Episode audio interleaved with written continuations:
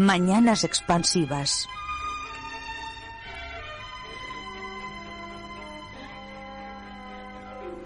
Dirigen, presentan y realizan María Cristina Díaz y Yolanda Soria.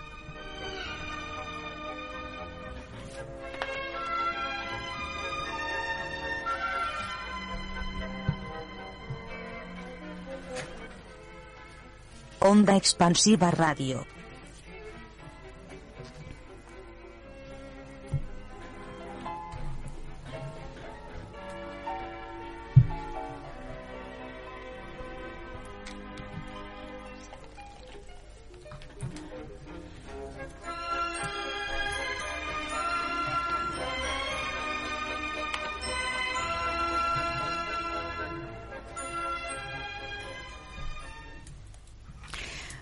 Hola, queridos escuchas, buenos días, un domingo más, estamos aquí eh, eh, tratando de hacer nuestro programa, como siempre, con todo el amor, la buena voluntad y las ganas de llegar a vosotros y entreteneros. Eh, cabe decir que nuestro programa, Mañanas Expansivas, son de radio libre y comunitaria y sin fin de lucro pasado lo cual vamos a tratar de, mm, en fin, saludar como hacemos todos los domingos.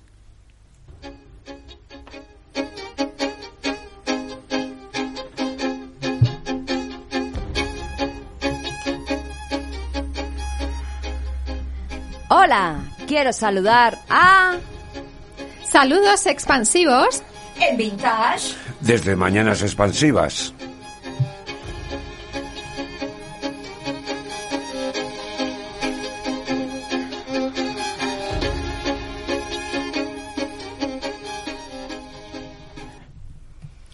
Bueno, queridos compis, a ver, ¿a quiénes queréis saludar? Luis.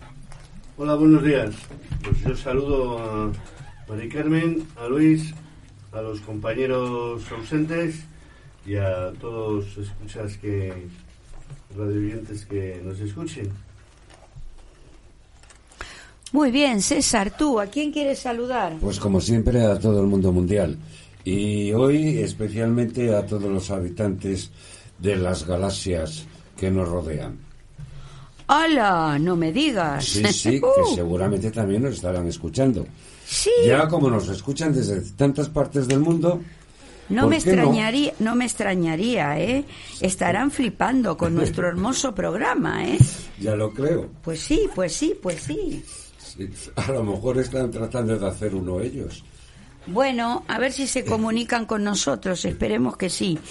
Bueno, hoy tenemos también en pecera a Carlos. Bienvenido, Carlos, nuevamente. ¿Qué nos dices? Muy buenos días. Muchísimas gracias por, eh, por vosotros, por estar aquí. Y bueno, pues os saludo eh, con mucho cariño a vosotros y a los radioescuchas que, que están al otro lado del, de la radio, en este caso del ordenador o de un aparato electrónico. Muchísimas gracias.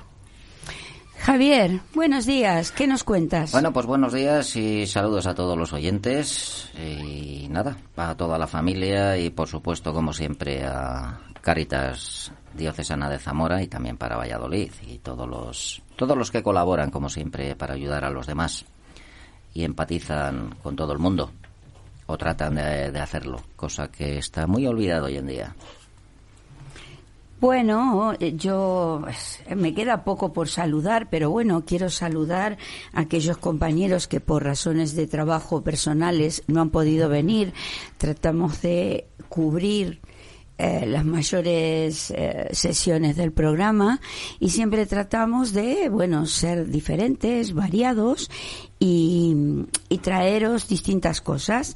Por eso eh, saludo a todos ellos, a toda mi familia de Valladolid, mi familia de Buenos Aires, mi familia que está en una ciudad de la Patagonia que se llama Comodoro Rivadavia, otra familia que está en California otra que está en Virginia, en, ambas en Estados Unidos, eh, también en Italia y en Australia. Bueno, a todos los que me escuchan y me aprecian, a todos un beso grandísimo. ¿Y nos escucharán?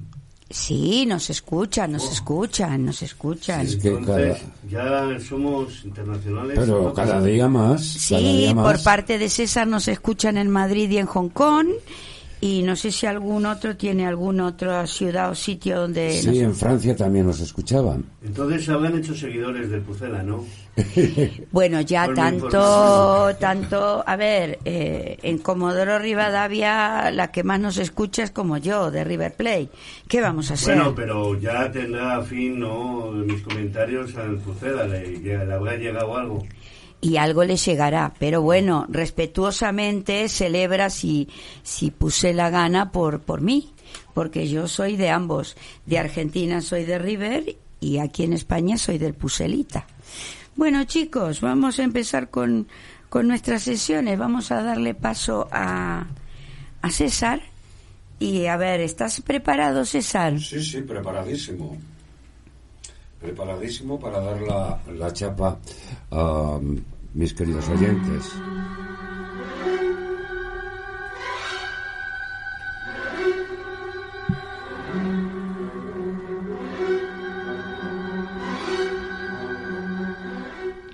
Hablamos de Valladolid, de su historia, leyendas, curiosidades. Soy César Tardáguila Cajigas y esto es Mañanas Expansivas.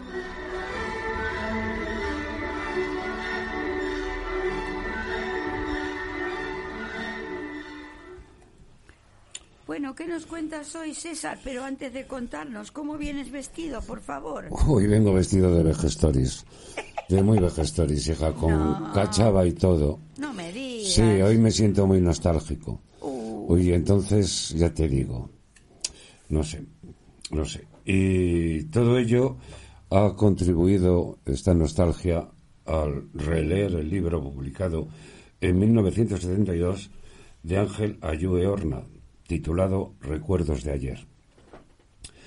En el mismo libro hace un repaso a costumbres, utensilios, trabajos, juegos y distracciones que formaron parte del día a día de nuestra infancia y más. ¿Recuerda los viejos trenes impulsados por carbón? ¿La estación del ferrocarril llena de viajeros? ¿La pizarra donde se anotaban los retrasos? ¿La campana que anunciaba la entrada y salida de los trenes? ¿El empleado que provisto de un martillo iba dando golpes a las ruedas de máquinas y vagones para ver eh, si estaban en correcto uso? ¿Los mozos de cuerda para llevar las maletas? Eh, añade también que a los trenes de ahora no tendría que llamarse trenes, tendría que llamarse otra cosa. No son nada parecido a los trenes del antaño. Y continúa. ¿Y qué me decís de los juegos de los niños? ¿Qué me decís de las canicas? De aquellas peonzas de madera que teníamos que quitarle la coronilla porque si no no las encajaban los mayores y cambiar el pico bola, que es como te las vendían, por el pico lanza o con las cajas de cerillas y con las chapas de las botellas de cerveza que organizábamos y con la ayuda de, un- de una tiza para marcar el recorrido, tanto el Giro, el Tour o la Vuelta a España.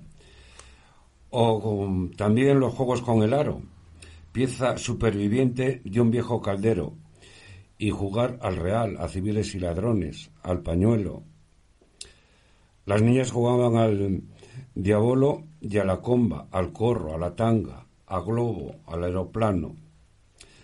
Las personas mayores jugaban en las moreras, a el tango, la calva y la rana, acompañadas de un por- porrón, otro de las muchas cosas desaparecidas, pues sí, un porrón de claretes situado al borde y que se daban después de tirar el tango un buen tiento.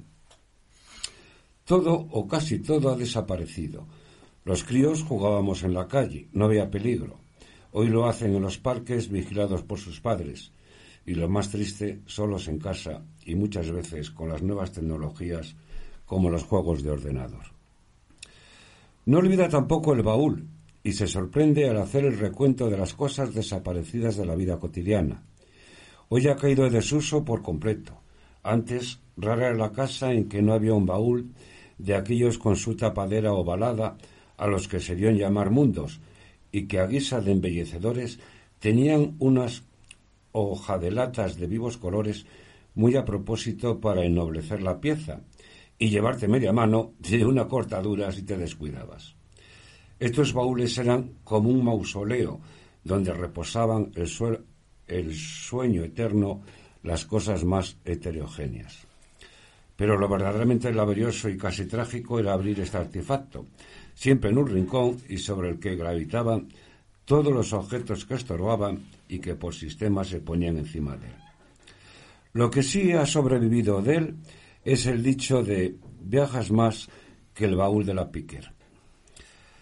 Sobre todas estas cosas y más reflexiona Yue, quien tiene un apartado también para el primer refrigerador para tomar agua, eh, tomar agua en verano. Eh, me refiero al botijo, aquel recipiente españolísimo, cantor y augur de primaveras y veranos y que las neveras dieron al traste con él. Recuerda a aquellos botijeros extremeños venidos de Villafranca de los Barros, provistos de borricos con atalajes viscos, vistosos y de aquella voz folclórica con sones meridionales al decir en tono de tarante y fandanguillo aquello de botella y botijos finos. Pues señores, el botijo fue el único medio la sazón para beber el agua en su punto de frescor preciso. Envuelto en un trapo húmedo y puesto al frescor de una ventana por la noche, fue medio más que suficiente para que al día siguiente fuera una delicia saborear un trago de agua fresca y no helada como ahora se toma. El botijo era omnipresente en los hogares, las fábricas, oficinas, en las eras de los pueblos protegidos del sol entre las mieses, dispuestos siempre a lanzar por el pitorro el chorro vivificador. Incluso los toreros, junto al esportón de paja donde iban los capotes, llevaban el clásico botijo blanco, bien repleto de agua de la fuente dorada. Los había de color marrón, blanco y también negro, este último con un manchón blanco en la panza, y cada uno, después de echarle, antes de ponerle en servicio, una copita de anís para quitarle el mal sabor, tenía sus correspondientes defensores de cuál de ellos hacía el agua más fresca. ¿Y a ti, amigo oyente, de qué color te gustaba más? ¿Cómo, perdona? Eh, me he perdido, César. ¿Qué has dicho?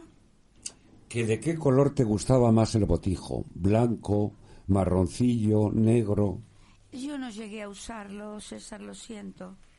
A mí me gustaba el tradicional, el de barro, el de toda la vida. Sí, el marrón. Es el que tenemos yo en el pueblo. Más. Bueno, hay uno blanco, me parece también. Sí, es que se decía que cada uno, bueno, había defensores de uno de otros que daban más, eh, más frescor. Y no lo sé. Bueno, pues hasta aquí mi chapa de hoy. Bueno, yo te quiero, eh, perdón que me entrometa en tu sesión, pero quería contarles que estuve en Madrid, eh, creo que fue en el mes de septiembre, octubre, hicimos una excursión al Escorial en un tren antiguo con eh, una persona que representaba al rey, a Felipe II. Y realmente era un tren antiguo, antiguo, con estos compartimentos como los que salen en las películas de, de Poirot, ¿no? Y ah, realmente es precioso ver ese tren, cómo se cierran sus puertas, tiene su pasillo, esos trenes funcionan actualmente, ¿eh? eh los usan para excursiones, ¿eh? En muchas localidades en, en Azpeitia, os lo dije una vez, eh, está el museo más importante de Europa. Claro, pero lo usan con este sentido cultural, te llevan a algún lugar. En nuestro caso nos llevaron a, a, una visita guiada al Escorial, venía el rey, se sentaba en el compartimento con los distintos grupos, conversábamos.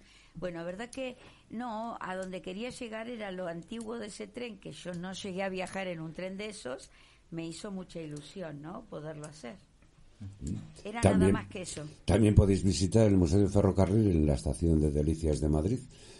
Y allí podéis también subir a los diversos vagones, aquellos de madera, que cuando hacías un viaje. ¿En Valladolid no tenemos? Sí, en Valladolid, en fiestas.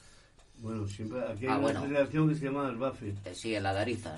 Sí, sí, que montan, yo hace años he montado hasta en un tren pequeñito, que sea sentadito, de, eh, te hacía un recorrido, bueno, y luego uno grande de las máquinas antiguas que te hacía un recorrido de medio kilómetro. Este que os digo de Azpeitia, o sea, es de carbón, eh, están vestidos de la época, Bueno, museos con de el billete antiguo, bancos de madera. o sea, En Ponferrada hay otro y ahora he leído en Venta de Baños, por ejemplo, también tienen museo y rehabilitan las viejas máquinas y tienen museos.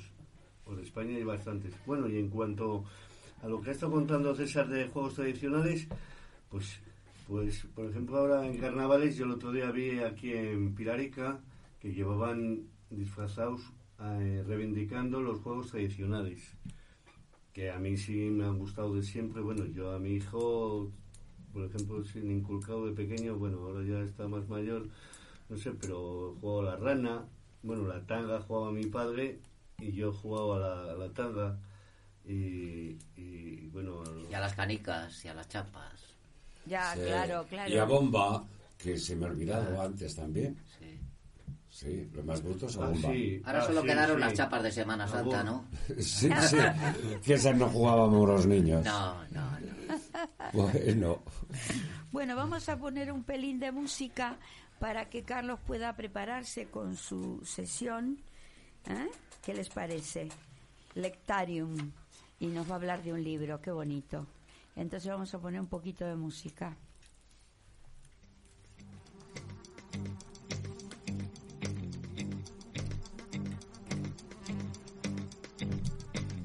I see you looking in my direction. You keep on feeling me out.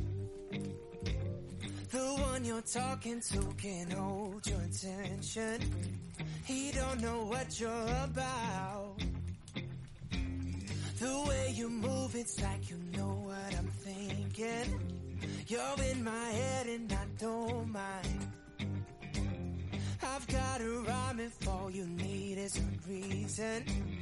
Let's lose ourselves in the night. Every time I see you, honey, come and put your hands on me.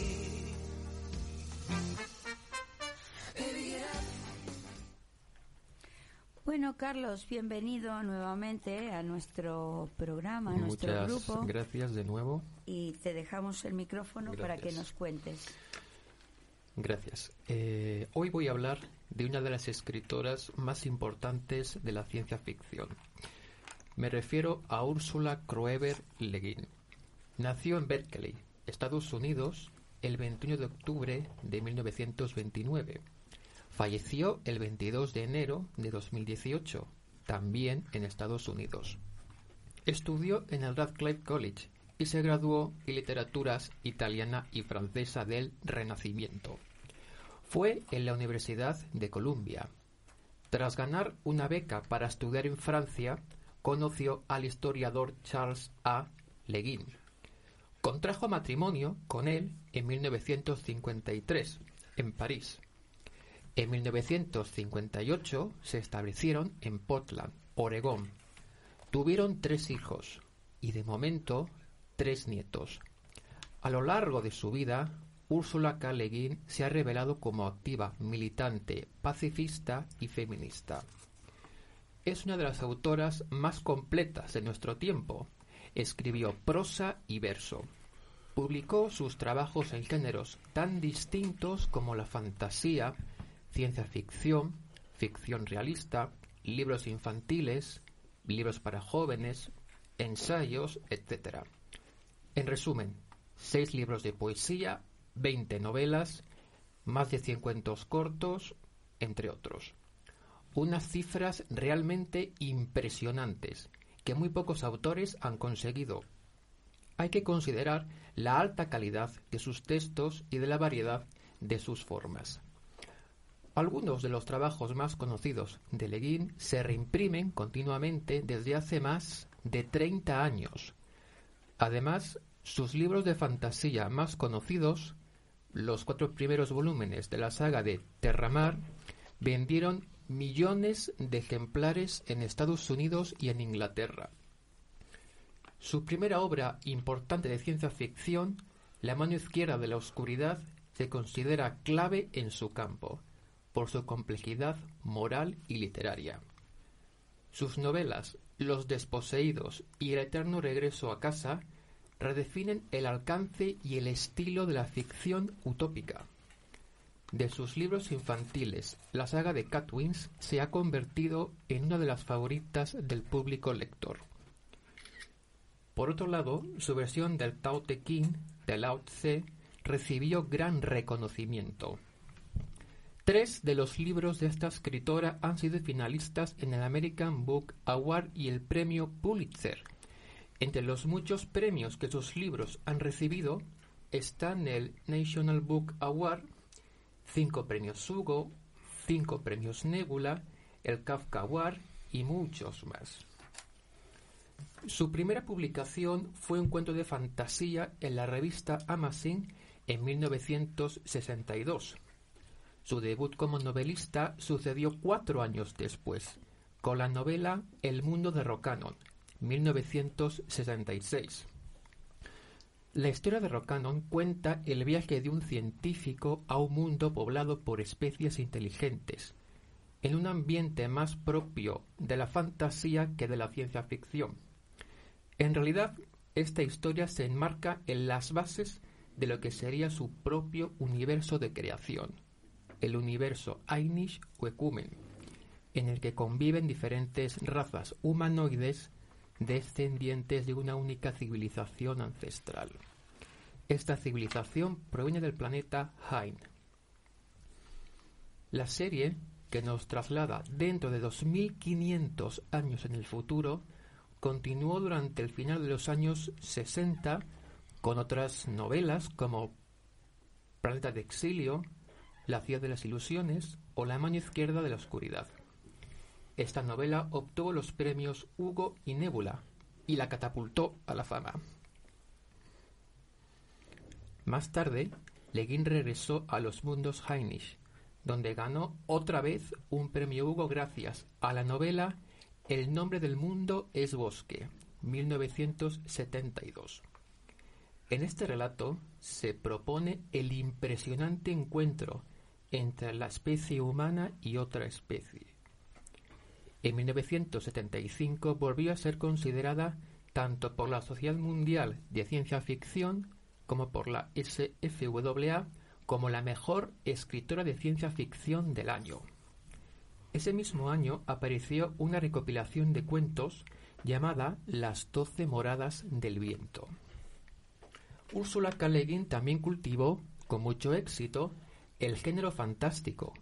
La serie de Terramar, en la que se narra la historia de un joven aprendiz de mago que tiene que luchar contra sus propios miedos y fantasmas, fue iniciada con la novela de Un mago de Terramar, 1968. Y el libro del que voy a hablar hoy se titula El mundo de Rocanon, 1966. Fue la primera novela y verdadero debut literario de esta escritora americana. Pertenece a la serie Ecumen o ciclo Heinisch. Aunque las novelas de este ciclo son independientes, todas comparten una serie de notas comunes. Gabriel Rocanon es un exoetnólogo, es decir, un estudioso de las diversas culturas planetarias que forman parte de la Liga Intergaláctica. Proviene de un planeta de condiciones muy similares a la Tierra. De hecho, su padre adoptivo era un terrestre. Rocanon pasó la mitad de su existencia recorriendo los mundos de la Liga y analizando sus formas de vida inteligente. La finalidad de su corporación consiste en establecer contacto con las especies más avanzadas de cada planeta sometido a estudio. Después se les otorga tecnología. Finalmente, se integran bajo la custodia y supervisión de la Liga. De este modo se hace frente común a un supuesto enemigo. Un día, Rocano se encuentra con una mujer proveniente de un mundo explorado y poco conocido. Dicho mundo recibe el nombre de Fomalhaut II. Cuando Semley la Bella, de los Angiar de Halan, realiza un viaje de ocho años luz para reclamarle una antigua joya de su familia, Rocanon siente curiosidad por su planeta. Años más tarde, el exocnólogo es huésped de la casa de Halland y de los descendientes de Semley. En ese momento, se encuentra en una expedición que dirige personalmente para recoger más información sobre los diferentes seres de Fomalhaut II, sus anfitriones, los nobles Angiar, y sus siervos, los Olgior. También están los Fia y los trogloditas Gedemiar o gredosos, aunque estas no son las únicas especies con vestigios de inteligencia que habitan el misterioso planeta. La investigación del equipo se detiene cuando recibe un ataque. Una nave desconocida destruye la nave de Rocanon y a los miembros de la expedición.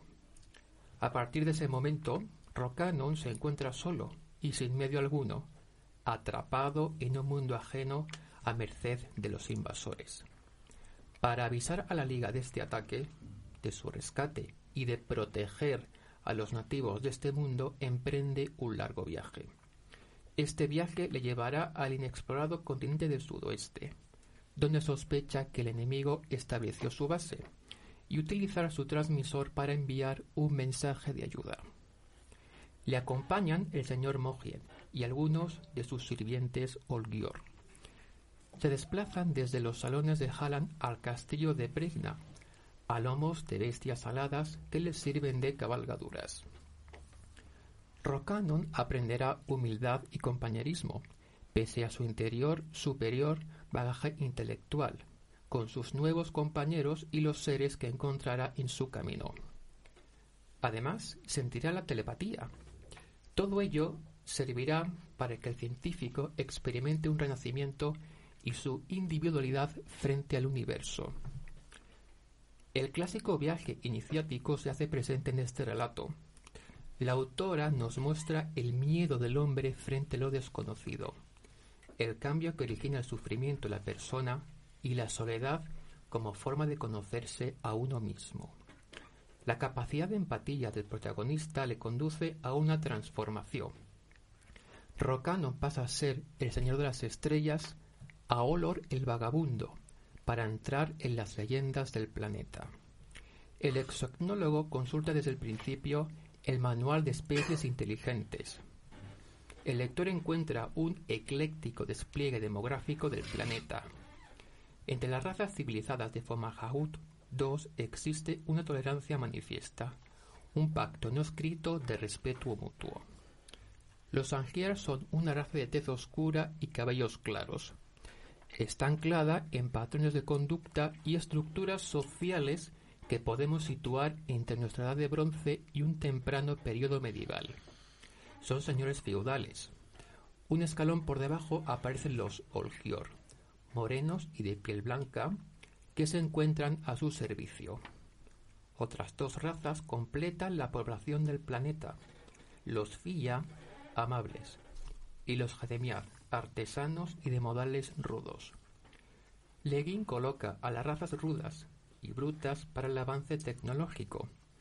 La escritora quiere remarcar que lo importante no es el aspecto físico para cultivar conocimiento, Además, en el relato se presta interés al nombre o sustantivo como forma esencial de la sabiduría. También se aborda el tema de la enseñanza de la tecnología a otras razas. Todo ello se conjuga en un magnético relato de aventuras, descripciones detalladas, personajes carismáticos y sencillez estilística. Cabe destacar que la autora describe un aparato capaz de transmitir mensajes de radio entre planetas de manera instantánea, sin tener en cuenta los años luz de distancia. La ambientación recuerda a El Señor de los Anillos, con una atmósfera del medievo, con espadas y creencias animistas. Una novela que se lee de manera sencilla y que está escrita de modo conciso en su justa extensión. Y a continuación voy a leer un pequeño pasaje. ¿En qué estrella has nacido, Olor? preguntó Yahan con tono suave, mientras observaba el cielo. Nací en un planeta al que el pueblo de mi madre llama Hain y el de mi padre Davenant. A su sol vosotros lo llamáis corona de invierno, pero lo dejé hace mucho tiempo. Entonces, vosotros, la gente de las estrellas, no sois un solo pueblo, somos varios cientos. Por mi sangre pertenezco por entero a la raza de mi madre. Mi padre, que era un terrestre, me adoptó. Es costumbre hacerlo cuando se casan individuos de distintas especies que no pueden tener hijos entre sí. Como si uno de tu pueblo se casara con una mujer fía. Eso jamás ocurrirá, dijo Yahan tajante. Lo sé. Pero los terrestres y los davenanteses son como tú y yo. Pocos son los mundos que tienen razas distintas como este. Por lo común hay una sola, parecida a nosotros, y el resto son animales que no poseen habla. ¿Has visto muchos mundos? dijo el joven con tono soñador, intentando concebir la idea con claridad. Demasiados, dijo luego. Según vuestros, vuestros años, tengo cuarenta, pero he nacido hace ciento cuarenta años. He perdido cien años sin vivirlos, yendo de un mundo a otro. Si volviese a Davenant o a la Tierra, las personas que conocí estarían muertas hace mucho tiempo. Solo puedo seguir adelante o detenerme en algún lugar. ¿Qué es eso? El aura de una presencia pareció silenciar hasta el silbido del viento entre la hierba. Algo rebulló el alinde de la luz del fuego, una sombra enorme, un trozo de oscuridad. Rocanon se incorporó, inquieto. Jahan dio un brinco lejos de la lumbre. Nada se movía. El viento silbó otra vez entre la hierba, a la luz grisácea de las estrellas. En el horizonte brillaban los astros con claridad, sin sombra que los enturbiara. Los dos hombres se reunieron junto al fuego. ¿Qué ha sido eso? preguntó Rocanon. Jahan sacudió la cabeza. ahí me habló de algo. Y hasta aquí, pues, mi sección de lectura. Muchísimas gracias. Perdón, tenía el micrófono cerrado. Eh, gracias a ti por venir, por contarnos algo nuevo y, y, que siempre es importante porque es verdad que con todas las tecnologías nuevas nos olvidamos de los hermosos libros, de todo lo que nos muestran, nos enseñan, nos guían. Así que Carlos, muchas gracias. Sí, además es una autora que yo no conocía y que sí, me interesa. Sí, siempre es bueno conocer, abrir nuestro nuestro nuestro abanico de otros autores, no ir siempre a los mismos, aunque sean muy buenos, ¿no? Bueno, chicos, vamos a otra sesión. Vamos.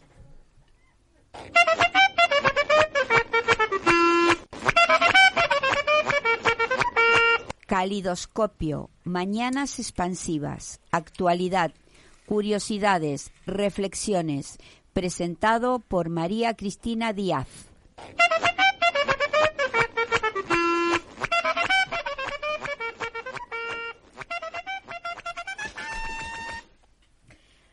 Queridos escuchas, hoy os voy a hablar de los demasiados estímulos que tenemos y para que aprendamos a desconectar un poco. Pues huir de la cultura de la inmediatez ayuda a saborear la vida a fuego lento. Vivimos hiperconectados y excesivamente pendientes de lo que sucede a nuestro alrededor, sobre todo a través del móvil. Si te da la sensación de que saltas de un estímulo a otro para matar cualquier tiempo muerto, quita el pie del acelerador. Debemos recuperar la calma. Según los expertos, cada vez necesitamos más estímulos o de mayor intensidad para mantener un mismo nivel de satisfacción con la vida, para acabar con ese círculo vicioso que solo hace que alimentemos la impulsividad, la frustración, etcétera, nada mejor que empezar a saborear la vida a cámara lenta debemos pasarnos al carril de los lentos, pues en este ciclo acabaremos con las enfermedades, pero nos van a matar las prisas. Eh, nuestra cultura nos inculca el miedo a perder el tiempo, pero la paradoja es que la aceleración nos hace desperdiciar la vida. Te olvidas el móvil en casa y ¡ah! terror. Sufres un vacío tecnológico con claros síntomas de dependencia.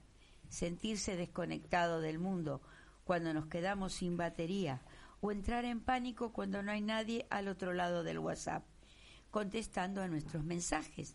Son algunas de las señales que alertan de esa continua necesidad de estímulos externos. Debemos darnos un respiro tecnológico. Vivimos en una sociedad saciada e hiperestimulada que busca obsesivamente el bienestar. Se ha puesto de moda la felicidad y todo el mundo la busca directamente. Esa obsesión hace que la gente tenga muy poca paciencia para conseguirla, con lo que aparece una actitud de zapping continuo. Vivir tan pendiente del móvil no lo pone nada fácil porque es muy, muy sencillo saltar de una realidad a otra y porque las nuevas tecnologías lo convierten todo en algo inmediato. Debemos practicar el no estoy disponible. Estar conectado no es una obligación. Como las redes sociales están abiertas las 24 horas del día, 365 días al año, parece que tenemos que estar siempre disponibles. Pues no es así. Pues lo cierto es que ni tú ni nadie tiene por qué responder a toda la información entrante al instante. Ser selectivo y aprender a retrasar esa necesidad, la multitarea que provoca dispersión, es decir, el no estoy disponible. Debemos cultivar la paciencia. Ponemos el móvil en modo silencio o lo colocamos boca abajo para no ver las alertas de la pantalla. Cualquier cosa antes que obsesionarnos y mirarlo a cada minuto. ¿Sabías que una breve interrupción digital de tres segundos puede doblar el número de errores en una tarea? Debemos saborear todos nuestros momentos. Cada vez que nos notemos ansiosos o ansiosas por compartir algo en las redes o por comprobar su resonancia, debemos valorar. ¿Contar más hacer la foto o vivir la experiencia? ¿Seguir jugando con mi hijo o comentar la noticia que ha colgado un amigo? Como decía el gran pensador Fromm, cada decisión que tomamos nos transforma en lo que somos, constituye la vida que elegimos y de esa forma somos lo que pensamos, lo que elegimos pensar y lo que elegimos hacer. Debemos poner toda nuestra atención en lo que realmente tiene valor para nosotros mismos. Debemos disminuir el ritmo, pues debemos pisar el freno y recuperar la felicidad de estar desconectado e ilocalizable. Dejar de alimentar nuestro personaje virtual, ese que trata de ser tan atractivo, original, ocurrente, gracioso, sano, etcétera, ante nuestra audiencia virtual y dar un respiro al verdadero, al de carne y hueso.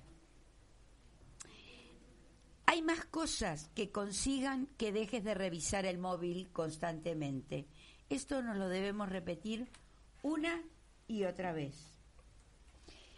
¿Cuál es nuestro nivel de tolerancia al aburrimiento? Si es alto, felicidades. No has entrado en la vorágine de esta acelerada sociedad en la que la productividad, estar siempre ocupado haciendo cosas útiles, en teoría vamos, se considera una virtud e incluso, incluso un signo de estatus. Si tienes un nivel cero de tolerancia al aburrimiento y a los pocos minutos de guardar el móvil en el bolso ya experimentas una gran sensación de vacío, recordad que la humanidad progresó, progresó gracias a él. No en vano es la antesala de la creatividad, la inspiración y la reflexión. Debemos escapar del ajetreo, debemos gozar de momentos de quietud, pensar en las musarañas, hacer un puzzle, mirar por la ventana del autobús, etcétera, debería servir de contrapunto al actual frenesí. Una psicóloga, tras estudiar durante años el aburrimiento, se receta a sí misma cinco minutos diarios de aburrimiento para centrarse en ella. Cuando conduce en trayectos cortos no pone la radio, así obliga a que su mente divague. Y camina sin escuchar música para no estar todo el día estimulada por algo. Por ello debemos dedicar algo de tiempo a la vida contemplativa. Otro buen consejo es dejar de programar el fin de semana como si se tratara de un día laboral. El gurú, el gurú antiprisa, Honoré, lo explicaba de la siguiente manera. La velocidad en sí misma no es mala. Lo que es terrible es poner la prisa en un pedestal. Al principio era solo el terreno laboral, pero ahora ha contaminado todas nuestras esferas, nuestra forma de comer, nuestra forma de educar a nuestros hijos, eh, la manera de mantener nuestras relaciones, de mantener el sexo, hasta acelerarnos en el ocio. Voy a repetir una vez más, haz más cosas que consigan que dejes de revisar el móvil constantemente. Y hasta aquí lo que os quería decir. No sé si vosotros queréis agregar algo. Nada, muy bien, como diría Luis, ya tenemos deberes, ¿no? Pues sí, Mm, Sí, sí. Este es bastante importante, ¿no? Hay- Como hay- todas las semanas. Sí, sí, sí. Aquí hay alguno ya que ya empezar la ha puesto en práctica, ¿eh? Aquí en, en los micrófonos. Bueno, vamos a otra sesión. Venga.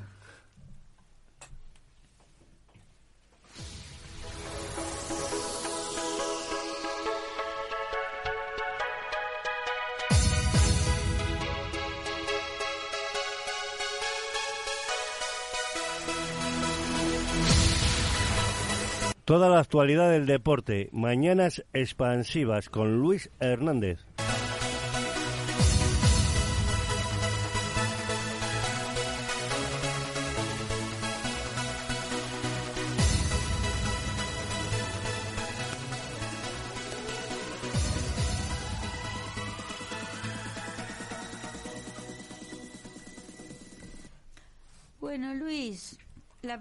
Noticia no es la de las que más nos van a agradar, pero bueno, Bueno, es verdadera y es lo que hay, ¿no? esta vez se dio una de arena. Sí. Así es esto. El Real Valladolid perdió por un gol a cero el viernes ante la Real Sociedad de los Churi Urdín en San Sebastián, en el Real Arena.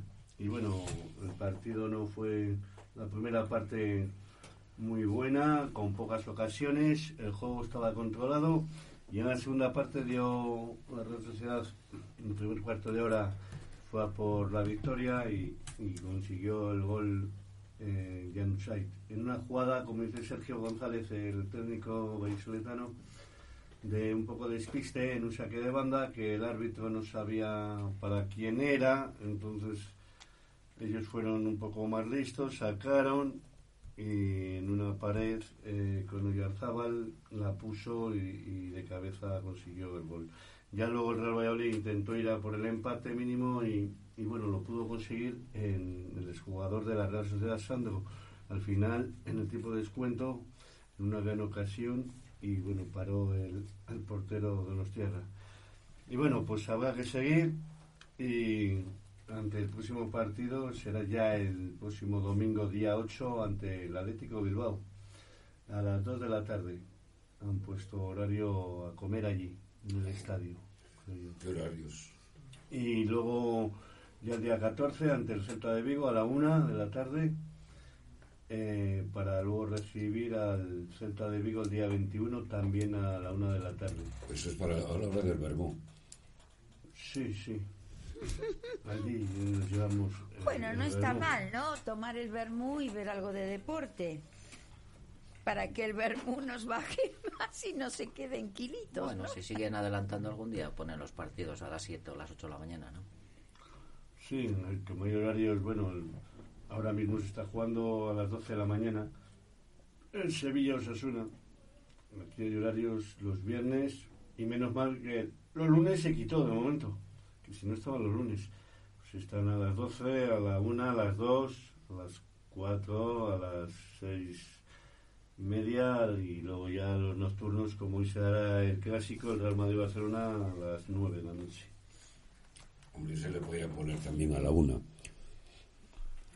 Sí, Digo yo. bueno, algún otro año ha sido, no, no sé si fue la otra temporada, a la, a la, a la una.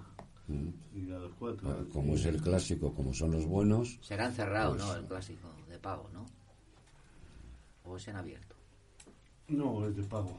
Ah. Ahora, ahora Ah. ya han abierto. Bueno, el otro día dieron alguno de, por ejemplo, esta semana que se celebrará la Copa del Rey, los partidos de vuelta. Pues sí, alguno ha sido en la 4, me parece. Pero ya poquitos. Ahora ya se tiende. pues, Bueno, porque estamos acostumbrando a las compañías a que a pagar por todo.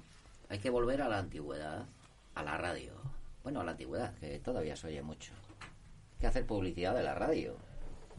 Bueno, claro, yo además de o bajas el sonido de la tele y oyes, oyes la radio, o tienes las dos, para oír comentarios de otro tipo, en, o ir cambiando lo que puedes rápidamente de cadena, lo que dicen en la SER, en la COPE, en Onda Cero, no sé, distintos... o sea, los comentarios de la radio tienen mucho más emoción que los comentarios de la, de la... televisión. Evidentemente. Pero Le iba a preguntar a Luis, más- a ver qué te gustaba más, la radio o la televisión, cuando comentan el partido.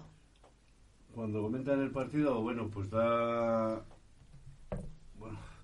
Yo no es que, pero... A ver, el comentario es mejor el de la radio, porque te da una vida a eso. Sí, Pero bueno, claro, lo hace a lo mejor más divertido. gol- Por ejemplo, ahora los domingos la cadena SER, pues además de siempre tienen invitados y lo hacen de un modo divertido, ¿no? además de deporte, con un poco todo el humor, como, eh, no sé, el otro día, eh, por ejemplo, ahí a mí me emociona mucho, por ejemplo, está Fraque, un locutor que narra como casi ninguno los goles y sobre todo del Fútbol Club Barcelona y cuando le marca sobre todo el astro argentino Lionel Messi. Eso es una pasada ya de de, de comentarios. ¿Cómo sale el, el barcelonista?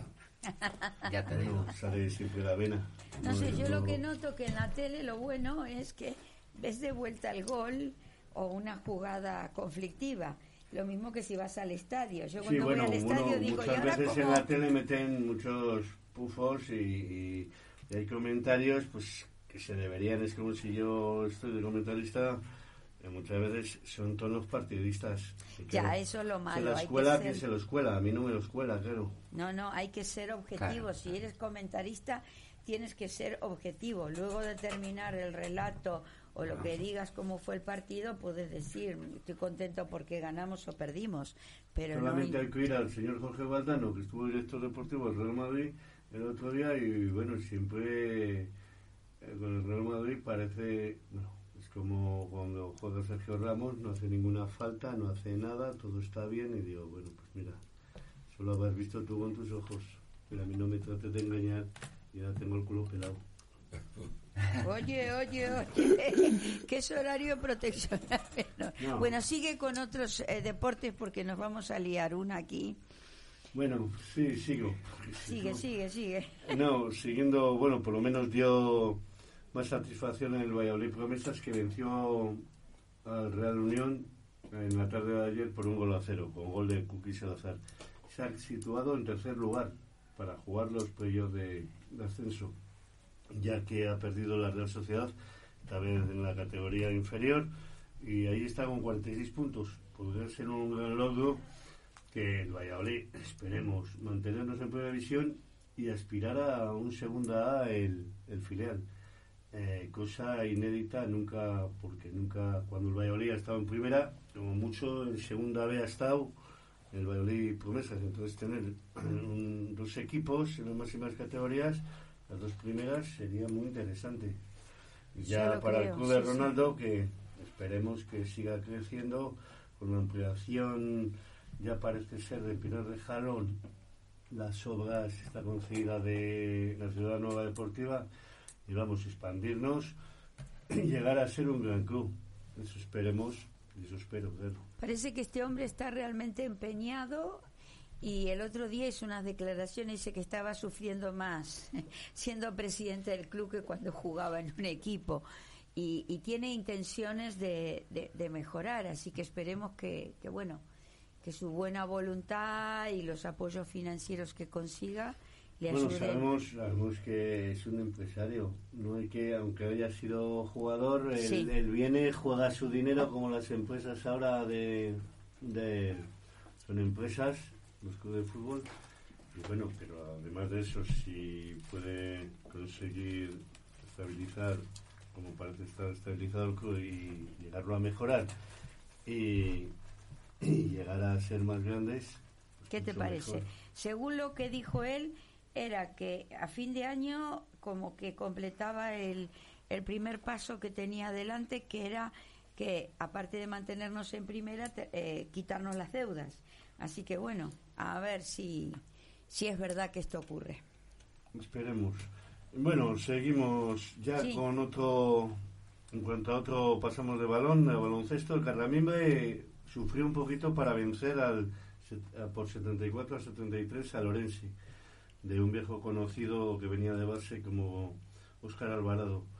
Pero bueno, al final se consiguió la victoria número 18 y se sigue en, en primera posición en la clasificación y también ante a, buscar el sueño de conseguir el ascenso a la ACB. Luego en cuanto a balonmano, el Atlético de bueno, pues fue a Barcelona, como se dice, a jugar su trámite ante el Fútbol Club Barcelona, equipo que la liga no pues, lleva ya sin perder un partido pues, varios años por 38 a 23 y bueno, pasó el trámite, eh, hacerlo lo mejor posible y bueno, ya no es su liga esa. Luego, en cuanto al tablero cultural, está jugando en la mañana de hoy ante el Guardés, rival que le tocó el otro día en Liga y perdió por 28 a 21.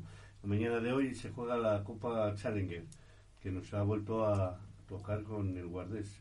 Primero aquí el partido de ida y iban 10 a 10. Ahora estará en el descanso. Luego, más adelante, ya al final del programa, pues puedo decir cómo puede ir el resultado.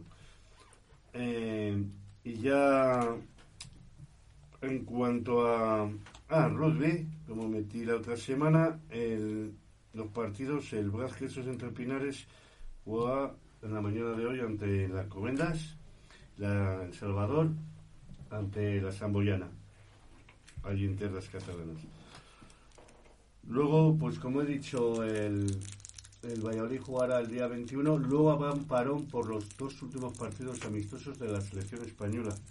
Será el día 23 de marzo, España-Alemania. Y luego el 29, Países Bajos, España. Por eso, el último para el fin de semana de marzo no habrá competición. Y ya se reanudará el primer fin de semana de mayo. Ya es el último antes de la cita europea. Que vamos a ver qué pasa con todos los acontecimientos deportivos, como ahora están suspendidos debido a cómo evoluciona esto del coronavirus, como han suspendido el otro día a puertas cerradas, ha jugado el Inter, la Juventus también van a jugar por el tema en Italia, y a ver qué pasa con eh, el Campeonato de Europa y luego los Juegos Olímpicos. A ver en unos meses cómo evoluciona esto. Y ya en cuanto, bueno, decir los resultados que se han dado de momento en el fin de semana, Real Sociedad 1, Real Valladolid 0. Ayer jugado el Eibar 3, Levante 0, Valencia 2, Betis 1, Leganés 1, Alavés 1, Granada 0, Celta de Vigo 0.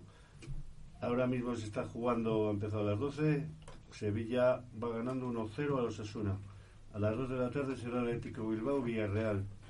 A las 4 de la tarde el Español Atlético de Madrid. Ah, Para las 6 y media en Real Club Deportivo Mallorca, Getafe. Y ya a las 9 de la noche esperar el clásico Real Madrid Fútbol Club Barcelona en el Estadio Santiago Bernabéu.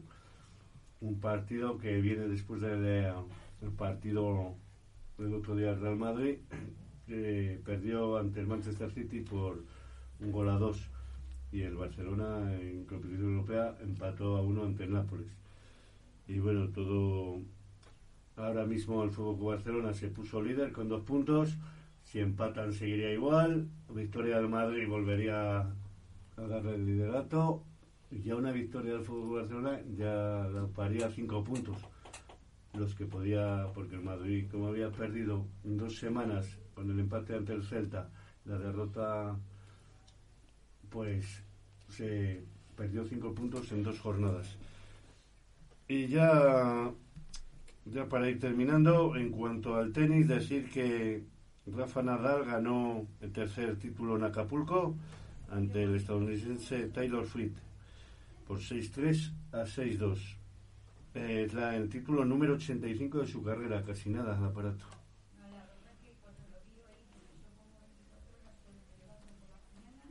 No, no, Cristina, no te escucho bien. Ah, perdona, digo, Ahora. ahora, me escuchas? Sí. Que digo que por la mañana cuando yo me levanto pongo el 24 horas para saber un poco qué pasó durante la noche y vi que había ganado, pues me dio una alegría terrible porque tiene una voluntad ese muchacho. Sí, es el más veterano en ganar en, de edad en Acapulco. Luego, bueno, ahí están disputando entre Novak Djokovic, el serbio, y él, el defender, ahora estas semanas defenderá el volver al, al número uno del ATP, Ya, ya. porque Djokovic ha ganado también en, en Dubái. Estaban en torneos diferentes. Sí, sí, sí, sí. La verdad que fue, fue una alegría y fue una pena que, que Marín en, en badminton no ganara la final. Ah, sí, el otro día perdió, pero bueno. Sí, todo, sí. Todo se puede ganar. así No, es. no, no, además está haciendo un esfuerzo después de su parón por lesión que realmente es admirable hasta donde está llegando, ¿no? Exactamente. Bueno, y, y ya pues esto es lo más importante que ha dado la semana. Como he dicho, los partidos de vuelta el miércoles será el Bilbao. sí, el. No, el, la Real Sociedad Mirandés, o sea, Mirandés Real Sociedad, que juegan en Andúa, partido de vuelta, con la victoria lleva 2-1 la Real Sociedad. Bueno, con 1-0 le podría valer al Mirandés y está las espadas en todo el alto. Y el jueves será el partido Granada Atleti Bilbao, para ya conocer los finalistas de este año de la Copa del Rey. Bueno, Luis, gracias. A Nos ti. hubiera gustado que nos hubieras dicho que uno a uno o que uno a dos. Bueno, espero. Pero bueno, ¿qué vamos a hacer? No tienes la culpa. Bueno, el próximo domingo, pues como digo, a las 2 de la tarde, eh, no se va a saber todavía el resultado. No, claro, ¿contra quién entonces jugamos el domingo? Lo he dicho, Sí, el pero próximo repite. domingo contra el Atlético de Bilbao a las 2 de la tarde. Ah, perfecto, sí. Luego Celta de Vigo a la 1, los siguientes a la 1 de la tarde. Son tantos Celta partidos. de Vigo aquí en casa y luego, Ya. o sea, Leganés fuera el día 14 y, Atleti- y Celta de Vigo aquí en casa. Vale. Luego el parón de las elecciones y ya no se retoma hasta hasta el primero de mayo que iremos al Wanda Metropolitano. Hola, no espero estar allí, yo nunca he ido todavía. Me han dicho que es un estadio espectacular. Llevaré que tiene micrófono una de mano. tecnología y unas comodidades He espectaculares. estado pero fuera, viendo el otro año el Real Madrid fuimos, pero vimos el estadio por fuera. Ya, ya, ya. No sé qué hasta allí. Bueno, chicos, voy a poner un poquito de música para que se prepare Javier. ¿Qué os parece? De acuerdo. Estoy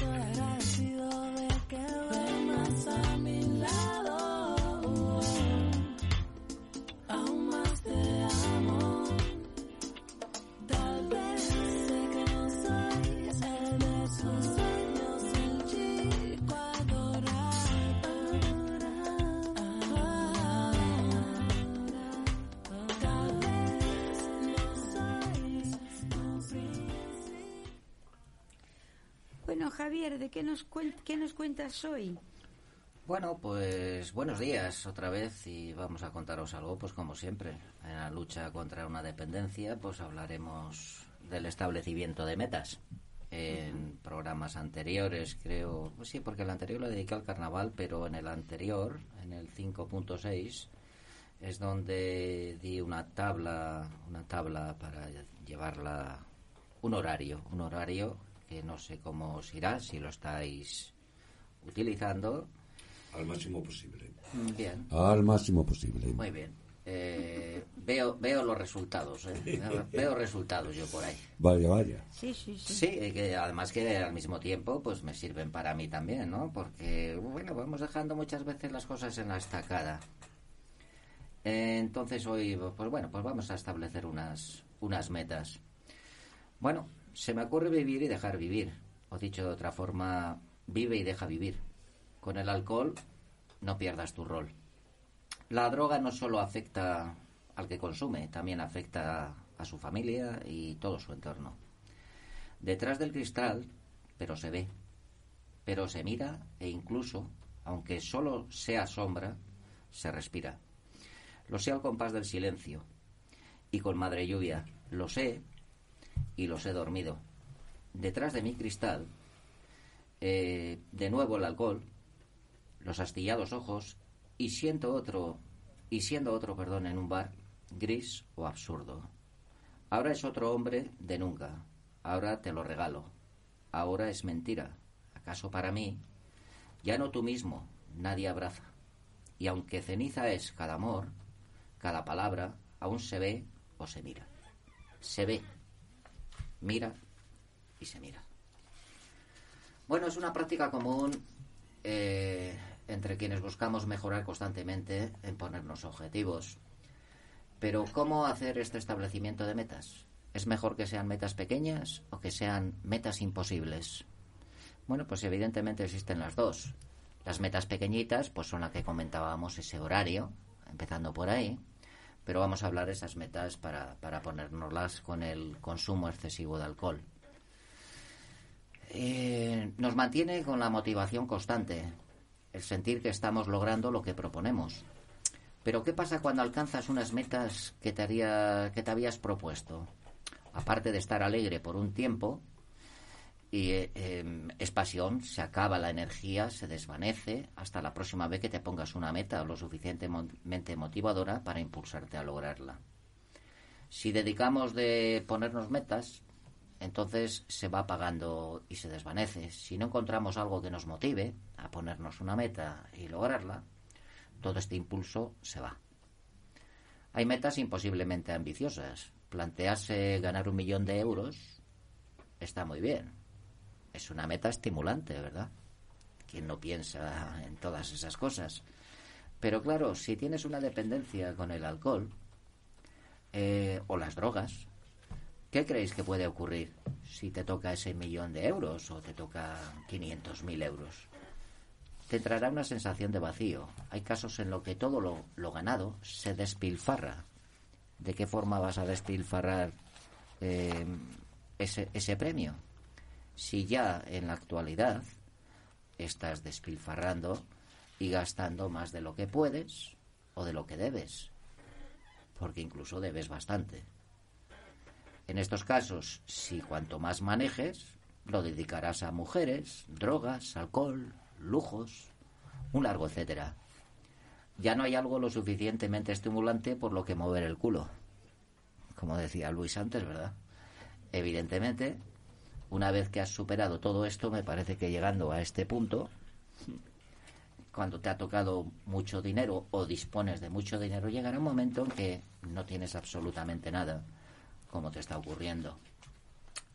Pero ponerse objetivos jodidamente ambiciosos nos mantiene constantemente en movimiento.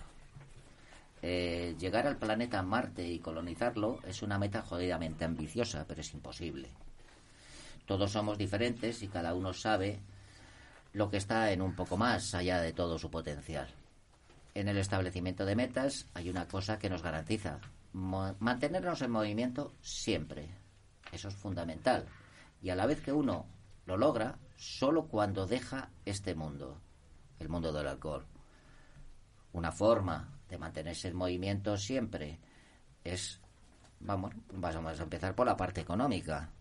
Si hoy me gasté 50 euros en alternar, o 30, o 20, bueno, pues mañana me voy a gastar 5 euros menos. Bueno, al margen, solo estoy hablando de esto, pero digamos que otra adicción es el tabaco, por ejemplo, también.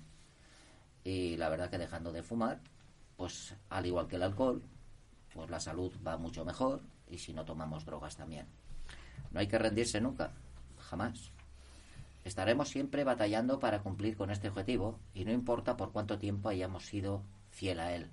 Solo basta conceder una sola vez y no lo logras.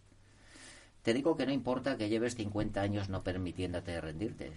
Si lo haces una vez, no lo logras. Solo lo vamos a hacer logrando una vez dejemos este mundo. Quizás lo celebremos en otro lugar. Eh, con lo que acabo de comunicar, no quiero decir que se tenga que dejar al lado totalmente las metas pequeñas. No para nada. Pero solo serán metas que te conducirán constantemente a esa meta grande. Construir el edificio más grande y maravilloso jamás construido va a requerir que se cumplan ciertas metas pequeñas. Hacer el estudio de suelo, reunir los recursos humanos y financieros, conseguir los permisos, hacer la excavación, construir los pilares, las plantas. Evidentemente, si queremos abandonar una adicción, pues tendremos que empezar por, por todos estos recursos. Eso sí, mantener siempre el foco en que gran objetivo inalcanzable. El establecimiento de metas es estar constante y en movimiento. El fin último de ponernos eh, metas es mantenernos mejorando constantemente y nos da una dirección hacia dónde ir en nuestra vida. Cuando dejamos el establecimiento de metas de lado, perderemos el rumbo y no se sabe dónde terminaremos. Yo creo que todos vamos viendo dónde se termina con el tema de las adicciones.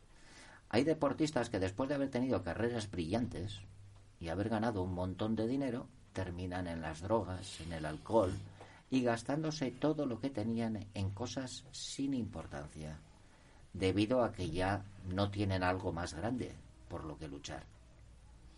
Dejan que esa llama ardiente, llamada pasión, se extinga. Por ello lo mejor es ponerse una o más metas jodidamente ambiciosas, aunque esté mal dicha la palabra, que vayan acorde a nuestro credo y valores que nos mantengan siempre con esa llama de deseo, pasión, motivación, ambición, ardiendo intensa e inagotablemente siempre. Bueno, pues sin más, hasta la próxima semana. Bueno, debido a... De María Cristina.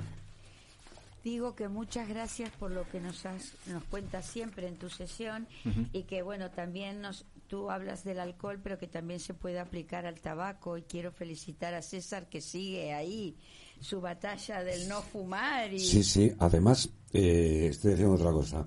Estoy echando todos los días 5 euros en una hucha, que es lo que me gastaba. ¡Hala! Y ya tengo, pues, 7 por 5, 35, 40 euros. Sí, ahorrados. 40 euros, ya llevas, una, ya llevas una semana. 5 euros, Fíjate lo que llevo. 365 te puede ser de 2.000, 1.500 y más de 1.500 euros Uy, al año. uy. Exacto. Un muy buen viaje. No sé lo que me voy a hacer con ellos. No lo Bueno, sé. A lo mejor os invito a algo. y- Ah, es que a lo tú- mejor No, sí, me sí. considero eh, generoso y os Ah, invito tú a algo. de paquete yo- diario, entonces. Sí, sí, Sí. sí. Ah, no, no, yo, bueno, yo tengo que echar entonces menos si lo dejo porque, porque esos cuatro y pico que vale el paquete, o bueno, tengo también de, de hacer, para que me salga un poco más Sí, barato. de liar. Que de, de, sí, sí, Bueno, de, de máquina. Como la liada que tenemos todos con el Entonces, tabaco. pero a mí me dura tres días, está, estoy aguantando el- estas cuatro. Bueno, te tiene que durar directamente No, sí, está muy, está muy bien, ¿verdad? Porque eh, Luis, yo le tengo una envidia, pero es una envidia sana, te lo decía hoy, ¿verdad? Ha empezado unos días después que yo, bueno, a compaginarlo con esos cursos y tal, y, y bueno, me llevo una semana de ventaja sin fumar. Yo, yo sí lo voy bajando, pero Sigues bajando, Javier. sí, sí, Qué ma- bien. mañana tenemos reunión otra vez, eh, el curso para dejar de fumar. En el, recordarlo que es en el, en el, en la Asociación de Mayores, ahí en la calle San Sebastián. Sí. Y recordaros que si alguno todavía quiere incorporarse, mañana no será a las 7 de la tarde, sino que será a las siete y media, que me lo comunicó ayer Luis. Ajá. Todavía están, están a tiempo. En ello estamos. Yo, la verdad, que he ido, he ido bajando también. Pero bueno, sigo teniendo envidia, pero le veo, con todo lo que le diga a César, le veo más joven. Claro, Que él- es que no, no, es- que él ha comentado el tema este de los años, ¿no es cierto? En, el WhatsApp estos días. que- Que está muy mayor, dice. Cuando dejas de fumar, se mejora la piel, se mejora... eh, Una semana, pues ha recuperado una semana más joven. eres. Sí, es importante los cambios que, cu- que recibe el cuerpo al ir dejando de fumar. Sientes olores, perfumes que antes no los sentías, sabores. O sea, cómo tus sentidos van mejorando a medida de que Sí, sí, sí. te vas distanciando de Sí, del, sí, es que es, del tabaco. Sí. es evidente una persona que fuma y una persona que no fuma. O sea, tiene un mejor aspecto físico, eh, eh, puede hacer más ejercicio, etcétera. Una persona que fuma, pues, cuando hace ejercicio físico, a los cinco minutos, pues, se cansa más que una persona que no fuma. O sea, Sí, sí, es sí, sí. claramente Yo ahora- evidente los eh, cómo responde el cuerpo físico ante ante, ante el tabaco, Nada, a ver si nicotina, dejo etcétera. yo ya totalmente y me pongo, vamos, No, no, a, a- a- a ver si no. Eh, tienes que proponerte o establecerte una Claro, meta. si empezamos que a lo que ver- hemos estado hablando. si empezamos a ver, Yo también a lo ver, estoy viendo, pero no lo claro, veía. O sea, claro. seguimos en la misma, ¿no? Claro. Claro, entonces. No, no, no. Hay Pero que claro, decir tú- hasta aquí, se acabó. Que mira, cómo te he catado yo cuando has venido, Luis. Apestabas a tabaco. Joder.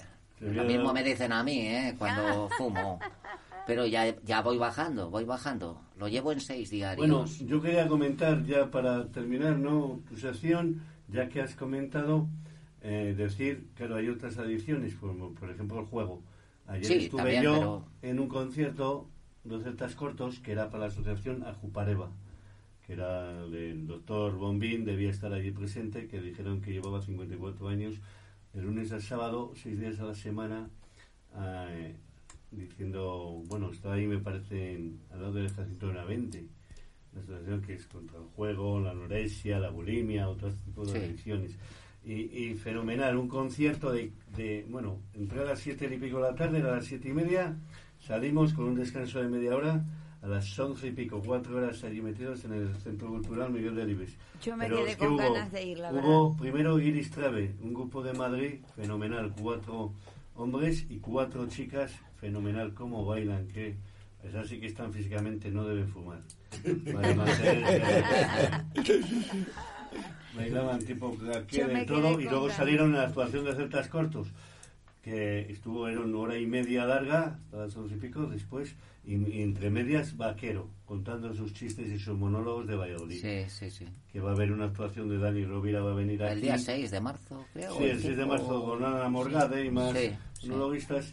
Por ejemplo, comento que ha salido en, en las redes sociales Vaquero que Dani Rovira le dice que por qué, claro, eh, por qué se llama la Plaza Coca.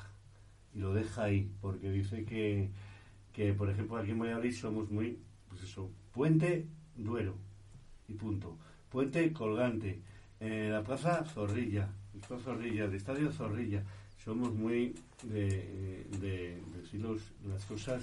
Sí, o cómo se llama la plaza esa que es circular, ¿no? Circular. La Plaza claro. Coca, pues no sé si Dani Robin eh, se lo tendrá que explicar si es. El arco de ladrillo, piense ¿cómo que se es llama? por la Coca.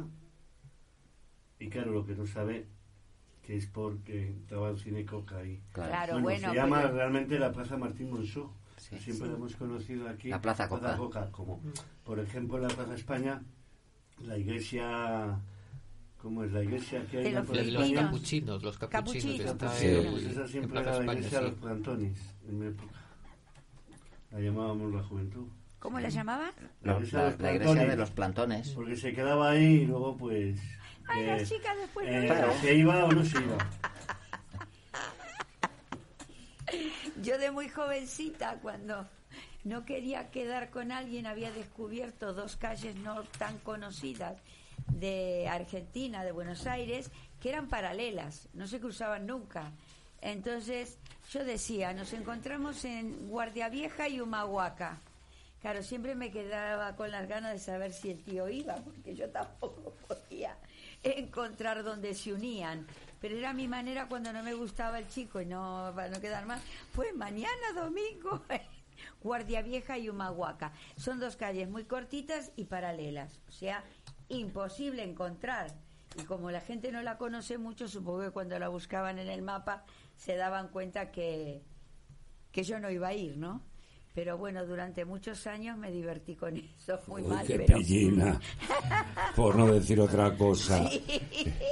Yo no también nada. tenía mis cositas. bueno, pues vamos a otra sesión, chicos. ¿Qué os parece?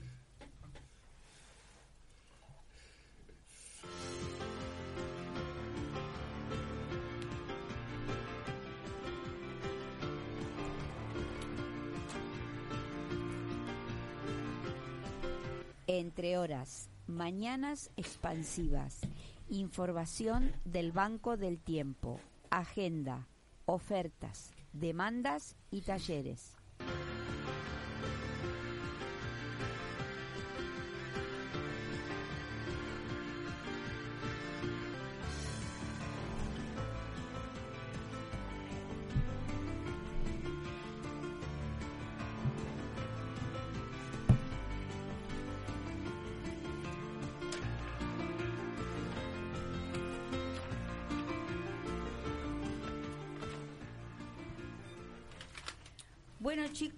Vamos a hablar de de las ofertas del Banco del Tiempo. Bueno, eh, quiero primero decir que Amaya nos pide un poco de paciencia, está haciendo la actualización de datos y cuando tenga el boletín definitivo lo hará llegar a todos. Se han conseguido contactar con más de 500 socios, de los cuales se han dado de baja 29 y aún nos faltan 180. También se ha descubierto en estos llamados que se hace a los eh, del Banco del A los socios. a los socios, eh, pues que se ha descubierto que, claro, hay muchos que no tienen ni internet ni WhatsApp. Por lo cual, si no encuentran un papel de, casualidad en un centro cívico del Banco del Tiempo, no se enteran de las actividades. Entonces se va, eh, somos unos cuantos que nos hemos apuntado de voluntarios. Vamos a llamar por teléfono a ese socio o socia una vez a la semana y le vamos a contar las ofertas, la demanda y los talleres para que se puedan acercar y hacer alguno que les interesa, porque no están ni enterados de lo que existe. Ya, pero me dijo también Amaya que es que algunos que, yo por ejemplo lo recibo por los dos medios, por WhatsApp y por... por Sí, correo pero si no tienen internet, no tienen Pero, ah, WhatsApp, no, pero también algunos que decía que les diera de baja de uno, o mejor querían quitarse del correo, y otros querían quitarse del WhatsApp. bueno, ese es otro Pues, tema. no Hablamos de los que no pueden tener acceso a la información. Ah, ya, y no entonces tiene, me claro. parece genial que todas las semanas, por lo menos, los voluntarios llamemos, aunque sea a un socio o socia, y le contemos esto, uno o dos, en fin, lo que podamos. Son cinco minutos de teléfono y de paso acompañamos en su soledad a ese socio o socia. Bueno, vamos a empezar con las demandas. Una en rondilla. Aquí hay alguien que necesita que le enseñe a cocinar. No aclara si es socio, socia, Bueno, joven, ahí ya guapa. veo a Javier. Bueno, pues que, que escuche Mañanas Expansivas. Ya, ya, No, sí, ya le podemos que- contestar. sí. Bueno, pero ya además puedes tú, ya sobre la práctica, en vivo y en directo. ya, ya, bueno, En luego vivo y en averiguaremos- directo también, sí. Averiguaremos Y quién. De- depende si es hombre o mujer, no sé. Claro, por eso he dicho. Bueno, lo haré de las dos no maneras, Muchas, ¿eh? No hagas muchas porque yo estoy a ver si te alcanzo, ¿eh? He dicho a Maya, estoy cerca de ti. Ayer otras cuatro me gané. ¿Otras cuatro qué? Horas. Ah, Estoy a ver si te supero. Es Ah, que ¿cuántas parece que tienes? hablabas en chino. Ah, ah. luego te lo digo. Bueno, bueno. Bueno, demanda demanda dos, don una dos. victoria. Sí. Alguien que sepa regar una puerta que roza en el suelo. yo no Dema- puedo, pero Demanda sí. 3. Yo- yo no. Estoy en silla de ruedas, necesito que me acompañen a rehabilitación unas dos semanas, todos los días de lunes a viernes y comienza, bueno, comenzó este jueves o debía comenzar este jueves 11.30 horas. No sé qué habrá pasado. Demanda 4, en la zona de Huerta del Rey. Ayuda para reparar una máquina de coser. Eh, demanda 5, la farola, ayudarle a quitar unas ventanas para poder limpiarlas. Eso lo puedo hacer yo. Demanda 6. Zona Batarias. Instalar Linux y me- que me enseñen a utilizarlo. Demanda 7, también en batallas, taladros para colgar cu- cuadros. Supongo que lo que quiere decir esto Que le hagan necesita unos que alguien le taladros. hagan unos agujeros en la pared con el taladro para poder colgar cuadros, supongo yo. Esa para Javier. Vale, bueno, vamos a la agenda semanal. Charlas en francés todos los viernes a las 19 horas en el Centro de Mayores de la Victoria. Oui, oui. So- oh, Oui, madame. monsieur. Solo para socios del Banco del Tiempo, sin coste de horas. Eh, este viernes fue un juguete o un juego eh, el tema que tocaron. Meditación en el ser interior. Son todos los viernes. A las vier- 20.30 en el Centro Cívico Bailarín Vicente Escudero, cerca de tráfico. Abierto a los socios y sin coste de horas. Grandes sabios de todos los tiempos, los sábados. Este sábado fue En Busca del Sentido, un documental que nos invitaba a reconsiderar nuestra relación con la naturaleza, la felicidad y el sentido de la vida. Fue a las 17 horas en el Centro Cívico Bailarín Vicente Escudero, que está a media calle de tráfico y está abierto a no socios. Luego nuestro programa, Mañanas Expansivas, todos los domingos a las 12 de la mañana, con www.oexpansiva.com. Eso es para directo. Directo. Y si lo queremos, lo quieren escuchar en diferido, tienen que poner iBox en Google, iBox Mañanas Expansivas y están todos nuestros programas. Pero no me quiero olvidar de recordarles que tenemos un correo electrónico, buzonexpansivas@gmail.com. Eh, bueno, deciros que muchos ya lo conocen y nos escriben. Estamos tratando de contestar por ahora vía mail, pero bueno, intentaremos algunos contestarlo eh, aquí en la radio. Algunos temas que sean interesantes de con- contestarlo entre todos. Está el taller para dejar de fumar. Mañana lunes, día 2, a las siete y media, en el Centro de Mayores de la Victoria, en la calle San Sebastián. Solo para socios del Banco del Tiempo, en el que José Luis, el socio número 181, nos dará las herramientas y el apoyo necesario para dejar de fumar. Necesario inscribirse previamente. No hay coste de horas. Y el taller para manejo de APP en el móvil que iba a ser este martes día 3 no va a estar. Bueno, luego eh, el Club del Cine, al cual pertenezco, este martes se proyectará El Bosque Animado, un homenaje al recientemente fallecido José Luis Cuerdo, a las 6 de la tarde, en el Centro de Personas Mayores de La Victoria, en la calle San Sebastián, solo para socios del Banco del Tiempo y no lleva coste de horas. English Meeting, todos los martes a las 20 horas en el Centro Cívico El Campillo, el que está ahí muy cerquita de Plaza España. Y está abierto a no socios y sin coste de horas. Y hay dos grupos, un nivel avanzado y un nivel inicial o beginners. Un taller de tapices será el día 4 de, de marzo, o sea, el, Los miércoles. El miércoles, exacto, a las 11 en el Centro de Personas Mayores de la Victoria. Para, para socios del Banco del Tiempo, sin coste de horas. Taller de globoflexia. ¡Wow! Este jueves va a ser una única sesión de 19.15 a 20.45 en el Centro Cívico Zona Sur, el que está al lado del Corte Inglés y del Hotel Juan de Austria. Y solo para socios del Banco del Tiempo con 1,5 horas eh, de tiempo y también el gasto de material, supongo que será de los globos. Taller de manualidades, el viernes día 6, a las 10 horas en el Centro Cívico José María Luelmo, en Parque Alameda. Solo socios del Banco del Tiempo, con coste de una hora por mes de asistencia y un coste de un euro por sesión para material. Bueno, hay otras actividades, siguen funcionando los grupos de ping-pong, ajedrez, paseos y se va a crear otro grupo de meditación que va a funcionar igual que los anteriores.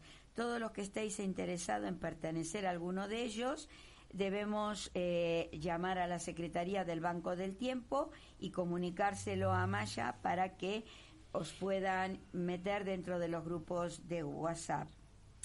Y eh, bueno, aquí están los carteles de pues de estas actividades Bueno, y hay un- información ajena al Banco del Tiempo. Eso te iba a decir. Hay un fotocall por la igualdad entre hombres y mujeres. Va a estar instalado en el hall del Centro Cívico Canal de Castilla. Bueno, estuvo, perdón, el 27, eh, comenzó el 27 de febrero y es hasta el 18 de marzo. No, está actualmente. Por eso está. Comenzó el 27 y va a estar hasta el 18 de marzo. Sí, el séptimo encuentro también internacional de intercambio de semillas en la huerta sin puerta. Será, bueno, está siendo, estarán ahora mismo. Ya. Era hoy domingo a las 12 horas. Va a haber una charla de autoconsumo voltaico, fotovoltaico, la energía en manos de la ciudadanía. Va a ser el 5 de marzo, 19.30 eu- eu- ¡Ay! 19.30 Euros, no, horas, horas. casi digo euros. En eh, la sede de la Asociación de Vecinos Los Comuneros, en la calle San Sebastián 3, segunda planta. Cursos que vamos a desarrollar de relación laboral, gestión ambiental, comercio electrónico, internet, redes, firma digital. Son, todos son para trabajadores y gratuitos. Limpieza de la ribera del Pisuerga. Está organizado por amigos del Pisuerga y va a ser el 7 de marzo. Luego vienen todos los carteles y, y bueno, ahí se aclaran. Bueno, vamos a pasar eh, a algún otro tema. Ay, perdón. Vamos a ir con Javier al tema de cocina. A la cocina de Javier. Sí. Vamos a ponerle un poquito de musiquita.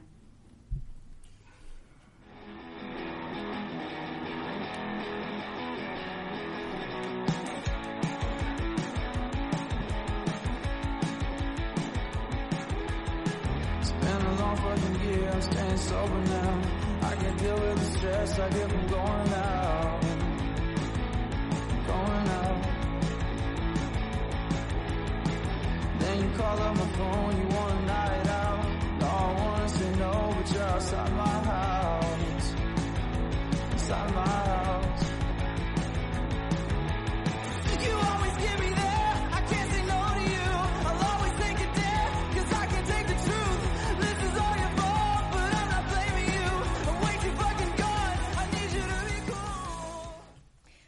Bueno, ¿estás preparado, Javier? ¿Qué nos traes hoy?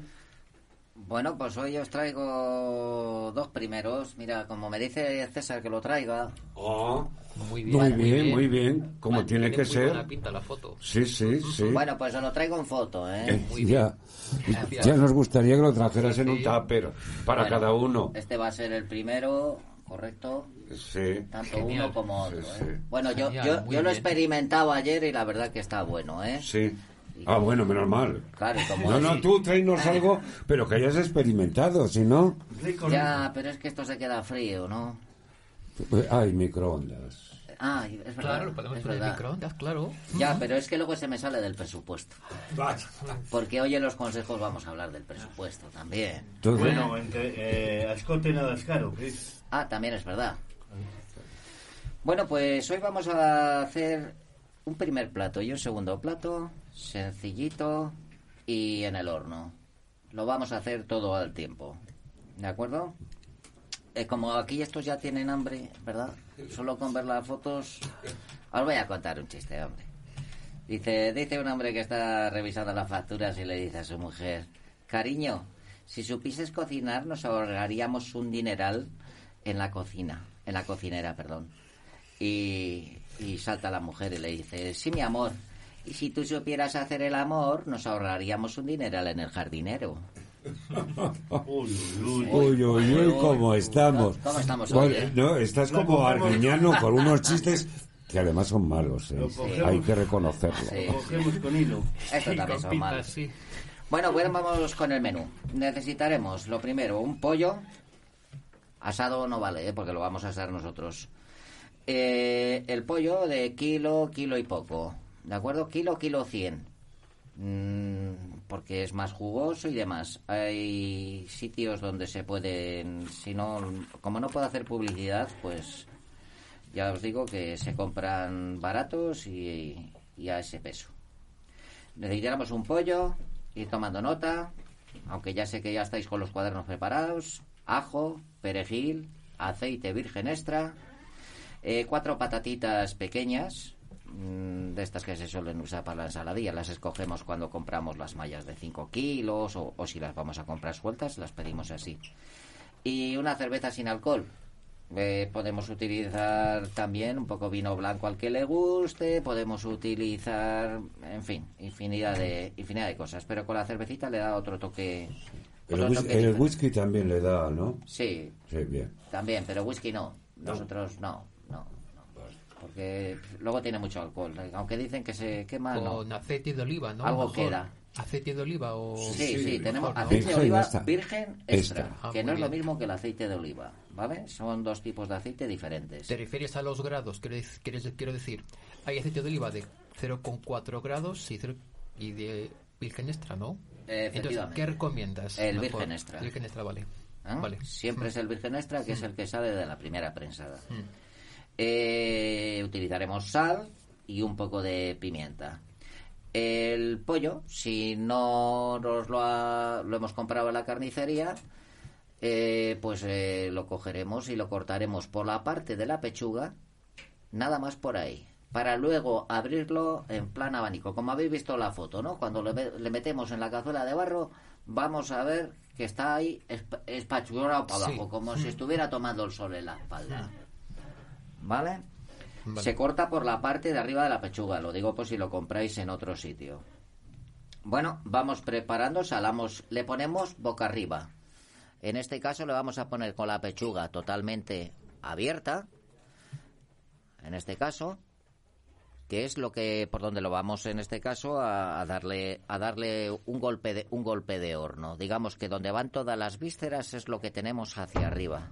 Como sabéis, recomiendo siempre la cazuela de barro y si no, pues utilizáis la bandeja, pero es que mantiene mejor los, los caldos y la salsa y todo, porque luego se va evaporando.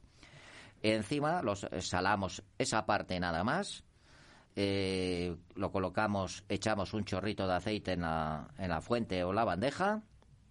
Después colocaremos el pollo ahí, echaremos ajo picadito por encima, el perejil, un poco de pimienta. Si tenemos en este caso pues un molinillo de esos que les venden ya con molinillo, pues mejor para que no lo haga muy finito. Y si no, en polvo, repito, muy poca pimienta. O sea, lo que es un golpe de molinillo. Bueno, eh, cogeremos y pondremos el horno a 190 grados en convencional. Llamo convencional para esos hornos, eh, los que son multifunción, que llevan el ventilador. Tenemos la opción de ponerle con el ventilador. Bueno, pues le pondremos eh, nada más eh, el convencional, horno por arriba y horno por abajo, a 190 grados durante 15 minutos. ¿De acuerdo? Eh, si utilizamos unas fuentes rectangulares, nos entrarán dos en la parrilla. Entonces, mm, yo así lo he hecho ayer en el horno y así lo hago siempre. Y cogeremos la otra bandeja y vamos a preparar el primer plato. Unas verduras con unas salchichitas de aperitivo nada más. Para ello utilizaremos, eh, pues somos cuatro personas, pues media docena de champiñones o algo así. Eh, pues unas dos coles por persona, ocho coles, que son muy ricas, muy antioxidantes, es tipo la berza pero pequeñita. Una cebolla cortada en cuadraditos, lo ponemos todo juntito, le echamos un chorrito de aceite y de sal. ¿De acuerdo? Como esto nos va a llevar unos 15 minutos prepararlo, pues mientras tanto ya hemos metido en el horno que le teníamos precalentando el pollo. Una vez que se ha golpeado ya el pollo, que le vemos que le ha tocado un poquitito ya el calorcito, que ya es como si lo hubiéramos marcado, cogeremos, abriremos el horno, damos la vuelta al pollo, lo salamos y echamos en el fondo como media lata de cerveza sin alcohol, ¿vale? Eh, cogemos, introducimos en el horno, eh, en este caso las verduras, en su fuentecita, y también las regaremos con un poquitito de pimienta y el otro medio bote de cerveza, porque así lo aprovechamos y no nos sobra nada. Bueno, pues al cabo de media hora cogeremos y el pollo se va haciendo lentamente, o sea, cuando, cuando ya hemos dado la vuelta al pollo a 190 grados, a los 15 minutos cuando metemos, en este caso, las verduras, cogeremos y bajaremos el horno a unos 150 grados. Ahí vamos a mantenerlo todo ello para que las verduras no nos ataquen, se vaya haciendo eh, poco a poco. Ay, se me olvidaba también, en el pollo, en la bandeja, como nos quedan espacios en las esquinas, vamos a poner dos trocitos de cebolla para el que le guste, media cebolla cortada a la mitad en una esquina y otra en la otra. Y cubriremos al gusto, como mínimo, una patata pequeñita para cada uno, que se va a asar. La pondremos justo después de haber marcado el pollo esos 15 minutos. ¿De acuerdo? Perfecto. Eso es, para que se nos vayan haciendo poco a poco, a unos 150 grados. Al cabo de media hora lo iremos dando vueltecitas, ¿eh? cogeremos al pollo, ni lo tocamos, le damos un pequeño riego con lo que tiene encima, pero antes le echamos un chorrito de vinagre, ¿vale? Pues eh, como poco menos de medio vasito, ¿de acuerdo?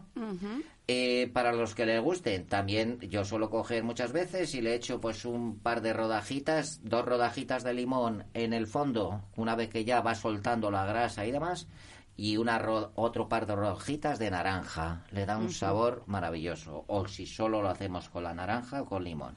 Después del chorrito de vinagre, bueno, por supuesto que a- al cabo de media hora, eh, sobre todo los champiñones los damos la vuelta. Primero los hacemos de la parte del tallo y luego eh, cuando les damos la vuelta les pondremos por la cara bonita hacia arriba. Damos la vuelta a las coles, lo que estaba abajo lo ponemos para arriba, lo regamos un poquitito y aproximadamente en unos 45 minutos lo tendremos hecho. Eh, os voy a dar el costo también de este menú de hoy sencillito. Uy, qué completo, Sí, Javier. sí, porque mm, alguno me va a llamar loco, pero lo he calculado. Estamos hablando de todo este menú, el primero de las verduras.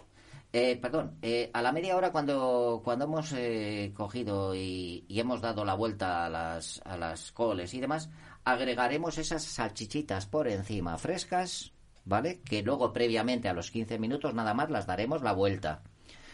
Eh, al mismo tiempo nos evita que, eh, que- que coja mucho calor el- la parte de arriba de, de- vamos a llamarle los frutos, ¿no? Tengo de la mucho huerta. hambre, Javier, por ah, ya lo sabía yo, ya lo sabía yo. Eh, precio de, de todo este menú es de 6,50 euros. Pero digo que son 6,50 euros para cuatro personas. Ya, ya, ya, ya, sí, sí, lo has dicho, sí, sí. Hablo del pollo, hablo de todo. Bueno, la luz aparte, ¿vale? Bueno, Luz aparte, una hora de horno, eso sería lo que subiría. Eh, bueno, y creo que nada más, eh, a disfrutar y a comerlo. Cogeremos, mm, bueno, yo por ejemplo lo que hago es al cabo de una hora más o menos, ya vemos que está hecho, saco la, la bandeja de las verduras y luego pues a lo mejor pongo a 180, 200 grados el horno en grill para dorar un poquitito más el pollo, ¿no? Eso va al gustito, al gustito. Quiero un babero. Bueno, vamos a ir al postre. Ah, también Oh, tenemos también. postre. Claro, un postre práctico y sencillo. A ver, Facilito para las personas que se inician en la cocina. a ver. Vamos a hacer un postre de cítricos a la menta. Uy, ¿De acuerdo? Cítricos y frutas, evidentemente. Ingredientes, al gusto, ¿de acuerdo? Utilizaremos un aguacate, un mango, un pomelo, dos naranjas, abro para cuatro o seis personas, ¿eh? Un limón al gusto, Jorge, tú ya sé que no, ¿eh? Que eres alérgico al limón. Eh, fresas, manzana, kiwi, azúcar moreno, menta, como os lo he dicho, que se llamaba así, y chorrito, un chorrito de calamero líquido que vamos a utilizar al final. Bueno, ¿qué vamos a hacer con esto? Pues cogeremos primero una fuente o un plato muy grande.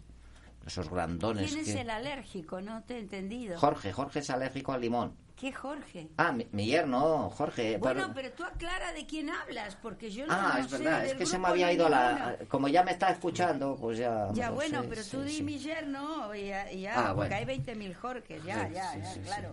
Está bien, sigue, sigue. Eh, bueno, evidentemente, el que sea alérgico a alguna cosa de estas o que no le guste lo suprimo por otras cosas. Eh, hablo de fresas y, y artículos de, o frutas de temporada. Bueno, vamos a pelar las frutas y las cortamos. La naranja y el pomelo lo cortaremos en gajos y el kiwi en rodajas. Podemos utilizar uno o dos. Colocamos los gajos de naranja en círculo, como si fuera una tarta de manzana, pero vamos a ir intercalando un gajo de naranja con uno de pomelo. ¿De acuerdo?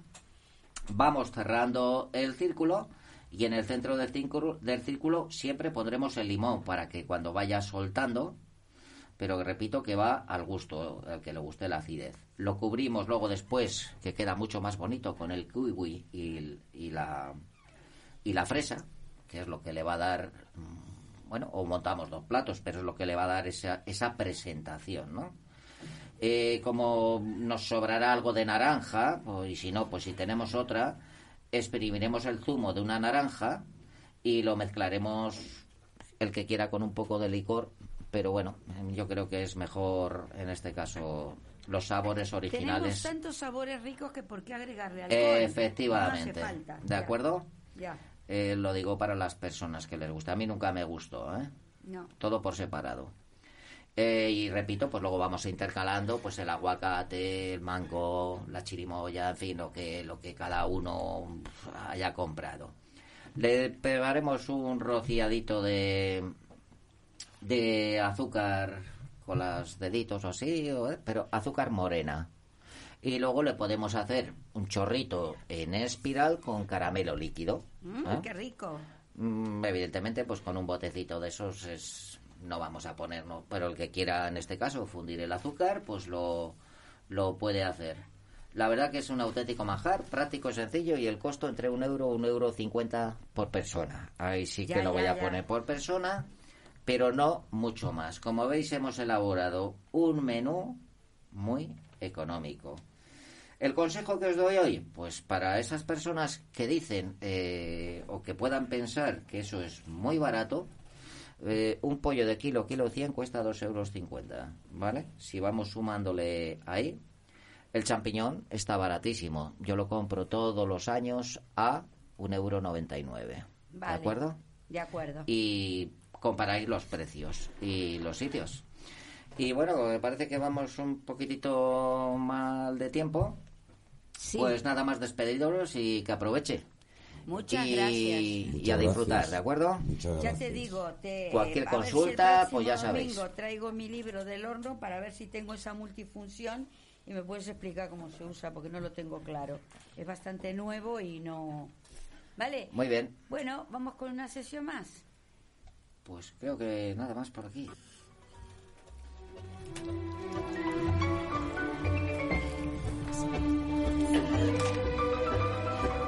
Otra vuelta de tuerca.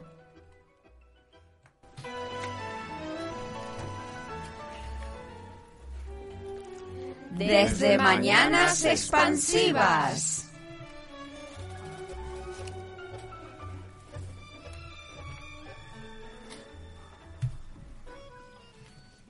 Bueno, ya sabéis que esta sesión la usamos para agregar algún comentario que nos ha quedado por ahí volando.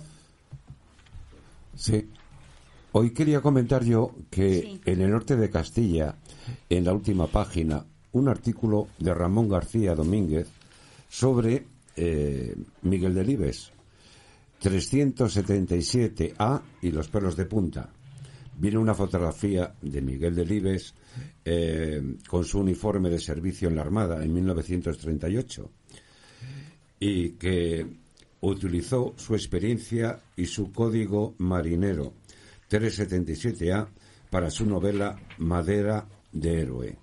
Y entonces aquí nos explica la, eh, el trabajo que tuvo Miguel Delibes para producir esta novela, que en su tiempo él decía que era la mejor novela que había escrito. Lo mismo que diría al final con su otra novela eh, ubicada en Valladolid sobre el, her- el hereje. Es interesante y eh, invito a nuestros oyentes a que lo lean y se enteren un poco más de la trayectoria, de la vida y de la obra de este gran novelista de Valladolid. Miguel Delibes. Bueno, chicos, pues aquí no sé qué he hecho. He tocado algo mal, pero bueno, no importa. No me extraña, después de lo que nos ha dicho aquí. Claro, Ah, ¿para qué eh, bueno? Javier. Es que estoy que me quiero comer todo. Ah, bueno, se me olvidó decir que si te sobra, está muy rico y a mí me está esperando en casa, lo siento. Podemos ir, podemos ir, podemos ir. Pues sí que llegaría para un par de personas o algo así, ¿eh? Ya, pero, si has venido en la depende. moto no podemos ir varios. Si has venido con el coche, sí. Sí, sí, he venido por el coche, pero Ah, bueno, entonces yo vamos, necesito vamos. intimidad, porque no lleva para todos. Bueno, solo eh, aquí en otra vuelta de tuerca voy a dar un pincelazo. En todo caso, el próximo programa, porque se nos fue la hora, eh, lo voy a desarrollar. Y es que eh, quiero también no solo hablar de cómo ser feliz, sino cómo aprender a educar a nuestros hijos, que sería esta mini sesión. Y en esta quiero tratar el tema de mi hijo es un empollón que aunque puede parecer un regalo caído del cielo, ser el empollón de la clase tiene su lado oscuro. Se relaciona bien con sus compañeros, hace oír su voz, tiene otros intereses aparte de la escuela. Entonces, eh, hay que valorarlo como persona y no solo como estudiante. El exceso de presión puede acabar estallando. Entonces tenemos que ayudarle a mejorar su relación con los estudios y los compañeros. Creo que es un tema esto de educar a los hijos que voy a agregar al programa porque me parece muy interesante, porque como no hay escuela de padres, bueno, Bueno, y- educar a los hijos y educar a las personas. bueno, también, también, porque hay algunos que no están No sé, muy- pero a los hijos del vecino yo les educaría muy bien. También, también. Y algunos adultos que eh, no son mal educados, son mal aprendidos. Porque supongo que los padres hicieron un gran esfuerzo para enseñarlos, corregirlos, hacerlos avanzar y ellos no han aprendido. Claro, y los abuelos que Nada. tienen que enseñar y educar a los Sí, nietos. ellos enseñan, Claro. pero los chicos no aprenden. No sé si te queda claro. Que el sí, sí aprenden, sí. Bueno, vamos a. Bueno, y muy importante para intentar más ser feliz, evitarse de la gente tóxica. Bueno, para decir, como en mi sección antes dije, bueno, parece el aula cultural de balonmano femenino ha ganado 26-22 al Guardes. Y el Sevilla Osasuna iba a estar terminando empate a 2. Ganaba 2-0 el Sevilla y ha empatado el Osasuna a 2. Bueno, vamos a decir adiós a nuestros escuchas y vamos a poner la despedida de Carlos, nuestro antiguo director, como todos los domingos. Bueno, Hasta el próximo domingo y prepara la libreta para la sorpresa de cocina de la semana que viene. Ay, Facilita sí, también y baratita, baratita. ya, ya. Carlos, ¿quieres decir algo? No, nada, pues, eh, pues muchas gracias, ¿no? Y bueno, pues nos, os esperamos a nuestros Muchas oyentes. gracias, muchas gracias a ti por venir a, aquí Hombre, con nosotros. También quiero agradecer que ha venido ahora eh, nuestra directora del Banco del Tiempo, Amaya. Está aquí. No sé si quieres decir algo, Amaya, o aunque sea saludar o, o no. Bueno, saludo a todos los que nos escuchan, que espero que sigan haciéndolo, que es un placer venir siempre hasta aquí porque veo el buen rollo y el buen, el buen ambiente que tenéis, que he llegado un poco tarde, no puedo intervenir en el programa, pero que nunca se sabe, volveré otro día. Gracias. Te esperamos con los brazos abiertos. ¿Sí, Javier, algo quieres? No, nada más, nada más. Bueno, que- yo también despedirme de los escuchas, deseando el próximo domingo que podamos estar todos aquí otra vez. Bueno, pues si el coronavirus quiere, pues tanto que nos están abrazando, ¿verdad? Escucha Onda Expansiva, radio libre y comunitaria. Música, programas y actualidad. No nos busques, encuéntranos. Facebook, Twitter y oexpansiva.com. Onda Expansiva, la radio libre en expansión.